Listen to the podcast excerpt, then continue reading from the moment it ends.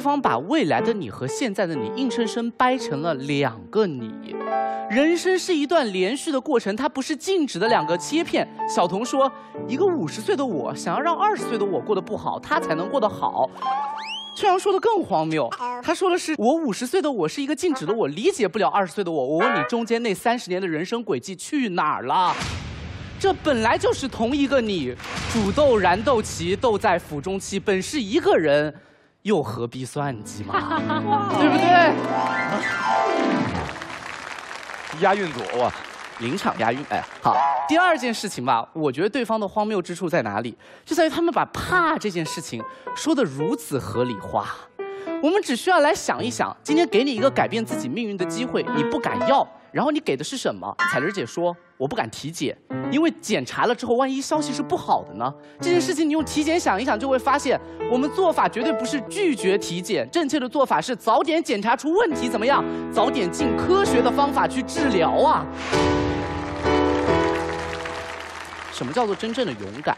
我觉得勇敢绝对不是捂住自己的眼睛，然后告诉我说不去看那个位置。是人面对着已知的命运，但仍然愿意为这个命运做斗争。刚才秋阳说了一个非常有意思的问题，他说：“如果你知道海啸，那你该怎么做？”我觉得这个问题啊，让我想起了曾经在柏拉图里面看到的一个洞穴理论。他说：“现在坐在现场的一百位观众啊，你们其实都是背对着你们背后那团火焰的，你们看到的都是那个火焰投射到这个前方的光，然后你们把这个幻影当做了真实。这个时候有一个观众，他解开了绑缚自己身上的绳索，然后逃脱到世界外面出去。他终于明白什么是世界真实的样貌。现在你问他怎么做，他有三种方法。第一种方法是他回来，然后告诉这群人，这群人不懂。”然后他离开。第二种方法是他压根儿就不回来，享受那个外面的真实的世界。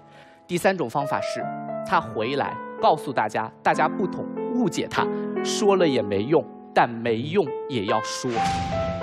这不是告诉你世界上还有一种依然存在，尽管有时候我们都忘却了它。我觉得这个题啊。其实本质上，在我的眼里面是一个比较简单回答的问题，因为你想一想，三十年后的自己给自己发来的人生建议，它远比你现在的自己更了解你人生的全貌，而自己面对自己是什么？是坦诚的，是善意的。如果这种建议我们都不需要听，什么建议我们又真正能够听呢？还是说，现在在这个场上二三十岁的我们已经不用再听这个世界上任何的建议了吗？我觉得不是。我们要学习的是如何处理更多的信息，如何在纷繁复杂的信息当中选择出适合自己的建议。如果你觉得现在面前站着的就是你的爱人，如果你觉得面前面向你的就是最喜欢的事业，那你就去做吧，没有什么选择和承担就罢了，又有什么要犹豫？我想了想。其实对于我自己而言，我能发什么人生建议？其实无非真的也就是那些加油啊，成为更好的自己，别在意，一切都会好的。我觉得这道题给了我们一个很不好的暗示，就是好像我们每个人活到三十年后都会变成一个智者，然后给自己一个足够撼动自己人生的建议。可是我觉得我自己三十年后也无非还是普通的一员，说的建议也都是老生常谈的建议，为什么不打开？你说，那老生常谈的建议又何必要打开呢？可是，如果不打开，你又怎么能够确定它是老生常谈的建议？我们总是以为我们拿到这封信会看了之后会影响自己的人生，可是当你拿到这封信，在犹豫要不要打开它的时候，你的人生就已经被影响了呀。如果真的打开这封信，我看到三十年后的建议都是这些老生常谈、无关痛痒的话题，我其实会很开心，因为这说明什么？这说明，在过去的任何一段人生经历当中，我想不出任何必然要更改的选择。我对我的人生的每一段经历都充满了感激，觉得它有意义。所以你知道吗？没有什么大的建议，就是人生最好的消息。最后我想说，就是今年《奇葩说》录制，我这一路走得非常的艰难啊。我其实特别焦虑。今天奇葩说又设计了一个新赛制，就是我们每次在交锋之前都得给对手互相写信。本来是一个放狠话的环节，然后职中学长给我写了三封信，那三封信分别是：加油，多加油，再加油。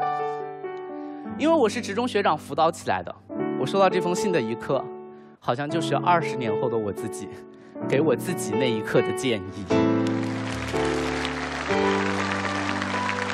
那是一场结果未定但绝对很艰难的比赛，他在告诉我，无论对方是巨人还是风车，你都可以是一个堂吉诃德，你都可以拿着你那杆长枪冲上这个赛场。我想说，人生的很多建议，无非就是这一句加油而已。而很多很多时候，我觉得这条人生建议绝对不会只看一次。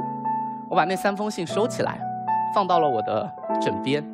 也是带着这三封信，我一路站到了这个赛场，站到我三年来录制的最好成绩。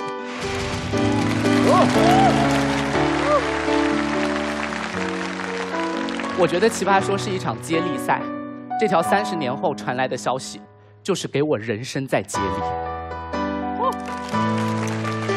最后，最后，我想说，很多人会担心自己的人生会被剧透，可是我觉得一则建议。是剧透不了你的整个人生的。我们总是太容易把人生理解成一部拍摄好的电影，但我觉得人生应该永远是一个正在被书写的故事。我们今天看到的，绝对不是一个已经拍好了的影视评论。我们今天是把书写自己命运的那支笔重新拿回到手里，而这个感觉很奇妙。它在说明一件事情，那就是未来的你和现在的你。正在同时创造着属于你自己的人生啊！谢谢。